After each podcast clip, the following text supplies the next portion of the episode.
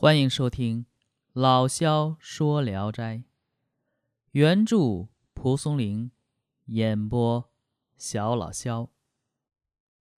今天讲的这篇名字叫《云翠仙》。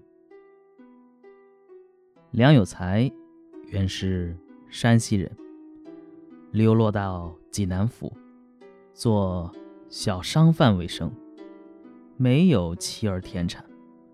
他随着村里人去登泰山。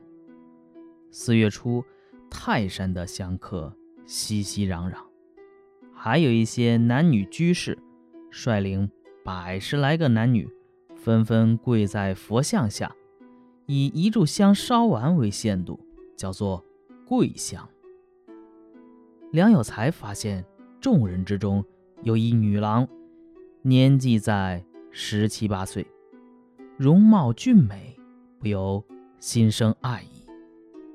他假装相客，在女郎近旁跪下，又装作膝盖酸软无力的样子，故意用手去握女郎的脚。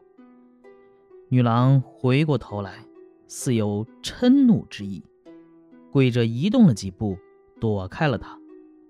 梁有才又跪着移过去，靠近他。一会儿，又去握女郎的脚。女郎发觉后，立即站起身，不再归乡，出门而去。梁有才也站起来跟踪出去，但这女郎啊，已不知去向。他心里很失望，样样不乐地走着。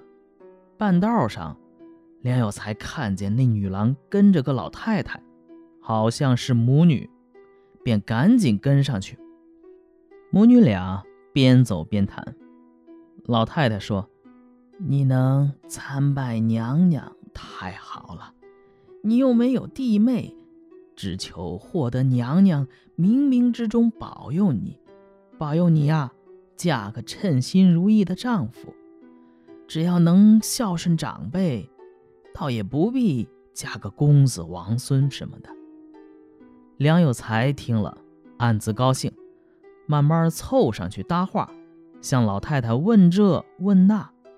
老太太自称云氏，女孩名叫翠仙，是她女儿。她家在山的西边，离这里四十里地。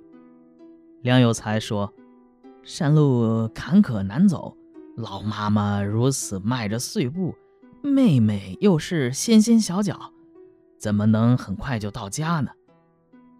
老太太说：“天不早了，我们先到他舅舅家住一宿。”梁有才说：“刚刚我听您说您想女婿，不嫌贫穷，不怕低贱，我又没成家，呃，是不是很合您的心意啊？”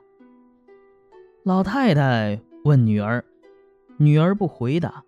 老太太问了几次，女儿说：“他福分薄。”又放荡无形，心性轻薄，还好反复无常。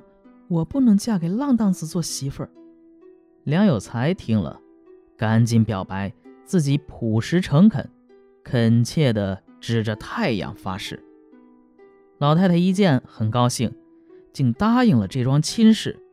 但女儿不高兴啊，只能显出很生气的样子。母亲半是勉强。半是抚慰的拍着他的背，梁有才呢也赶紧献殷勤，掏出自己口袋里的钱，雇来两架山兜，抬着母女二人赶路，自己呢徒步跟在后面，像个仆人。经过险要的路段，梁有才就呵斥抬山兜的人，不许把山兜颠簸摇荡，要照顾得很周到。一会儿来到一个村庄，老太太就邀请梁有才一同去女儿的舅舅家。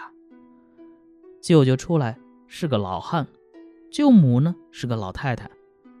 云氏叫他们哥哥嫂子，说：“有才是我女婿，今天正好是个好日子，也不必另择吉日，今晚就让他们成亲吧。”舅舅听了很高兴，拿出酒菜款待梁有才。吃罢，把云翠仙盛装打扮的送了出来，服侍了床铺，催他们早睡。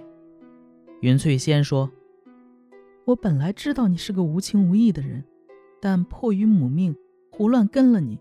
你若还是个人，就不必为一起生活忧愁。”梁有才呢，唯唯诺诺，点头答应。第二天一早起床后。云翠仙母亲对梁有才说：“你先回家吧，我带女儿随后就到。”梁有才回到家，打扫门户，云母果然把云翠仙送来。进屋一瞧啊，是家徒四壁，就说：“像这样怎么生活？我赶快回去，稍微给你们解一解难。”说完就走了。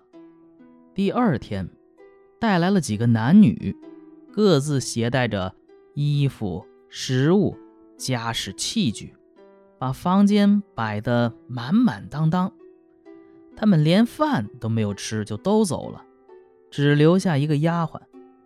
梁有才呢，从此坐享温饱，只是每日招引乡里的无赖饮酒赌博，渐渐的发展到。偷云翠仙的簪子、耳环等首饰做赌资。云翠仙劝阻，他不听。云翠仙也不耐烦跟他多费口舌，只是牢牢地守着自己的箱子，像防贼一样。一天，一个赌友登门拜访梁有才，偷偷看到了云翠仙，非常吃惊。他戏弄梁有才说：“哎呀，你有大富大贵的本钱呢。”怎么为贫穷发愁呢？梁有才问他何出此言，他回答说：“嘿，先前看到你家夫人真是美如天仙，偏偏和你的家境也不相称，把她卖给别人做妾，可以得百金；卖为妓女，可得千金。家有千金，还怕饮酒赌博没钱吗？”梁有才没说话，但心里很赞成。回家就向云翠仙叹息掉泪，还时不时地说日子穷的过不下去了。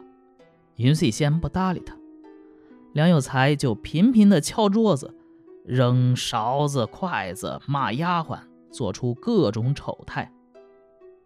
一天晚上，云翠仙买来酒与丈夫对饮，忽然说：“郎君因家里贫穷，天天交心。”我又不能解除困境，心中岂能不惭愧呢？只是我没有多余的东西，只有这个丫鬟，卖了她，可以稍微补贴家用。梁有才摇摇头说：“哎，丫鬟才值几个钱。”又喝了会儿酒，云翠仙说：“我对于郎君来说，有什么不能替你承担的呢？只是没有力量罢了。但咱家穷到这个份上。”就是死跟着你，也不过是两人在一块儿受一辈子苦，有何出头之日？不如把我卖到富贵人家，对你我都有好处，得到的钱财或许比卖丫鬟多。梁有才故作惊愕地说：“哎，呃，怎么至于到这个地步呢？”云翠仙一再坚持，脸色呢十分郑重。梁有才最后才高兴地说：“呃，容我们呃再计一计啊。”于是通过得宠的宦官，把云翠仙卖给官府做月妓。那个宦官亲自到梁有才家，见到云翠仙非常中意，唯恐不能买到手，就立了一张出价八百贯钱的契约。事情。马上就要办成了。云翠仙说：“母亲每天因为女婿家穷，常常挂念。